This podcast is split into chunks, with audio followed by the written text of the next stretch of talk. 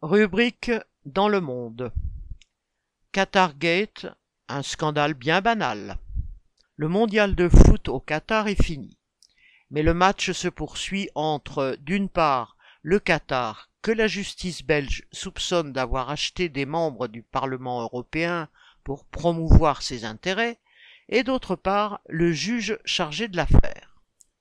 Ce juge a déjà fait arrêter la vice-présidente du Parlement européen qui détenait un million et demi d'euros en liquide sans pouvoir en justifier la provenance. Est-ce là une preuve de corruption ou celle du fait que certains élus et responsables européens ne voient tellement rien à redire à de tels agissements qu'ils ne s'en cachent plus guère? Réagissant à la quasi-unanimité, le Parlement européen a décidé de suspendre l'exemption de visa qu'il prévoyait d'accorder aux citoyens qatariens, en tant que très bons clients des grosses sociétés européennes du secteur de l'armement et de l'énergie, entre autres. Quant à sa présidente, elle a refusé d'assister à la finale du mondial à Doha. Ulcérées, les autorités qatariennes viennent de publier un communiqué dénonçant les dirigeants européens qui les montrent du doigt et elles laissent entendre que leur pays, deuxième plus grand producteur mondial de gaz liquéfié, pourrait ne pas livrer les États qui les mettent en cause. On tente de sauver la face comme on peut quand un incident perturbe la bonne marche des affaires, mais les affaires restent déterminantes. Autant dire que certains politiciens et commentateurs surjouent l'indignation à propos du Qatargate car une nuée de lobbyistes ont pignon sur rue dans les institutions européennes.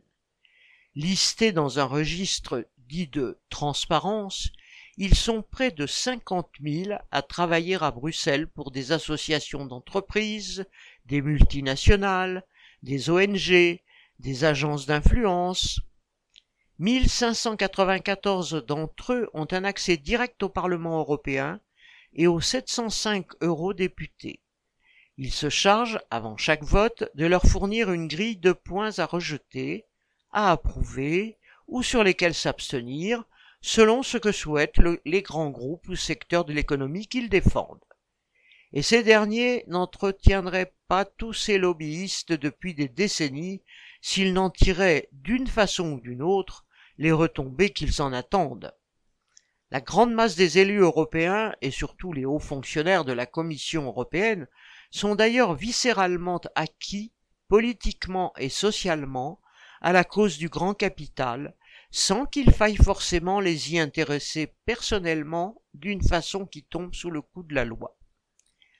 On a eu une illustration d'une toute autre ampleur que le Qatargate lorsqu'il s'est agi d'intégrer certains pays dits de l'Est à l'Union européenne au tournant des années 2000 sous couvert de les aider, entre guillemets, à s'élever au niveau de l'Europe occidentale, la Commission et le Parlement ont débloqué année après année des dizaines de milliards de fonds dits structurels, des fonds qui ont servi à construire des autoroutes, des infrastructures logistiques, à installer en Tchéquie, Pologne, Slovaquie, Hongrie des usines ou des filiales de grands groupes de l'automobile, de la chimie, de l'agroalimentaire, à faciliter leur approvisionnement et leurs exportations, et au final à doper les profits de leurs actionnaires.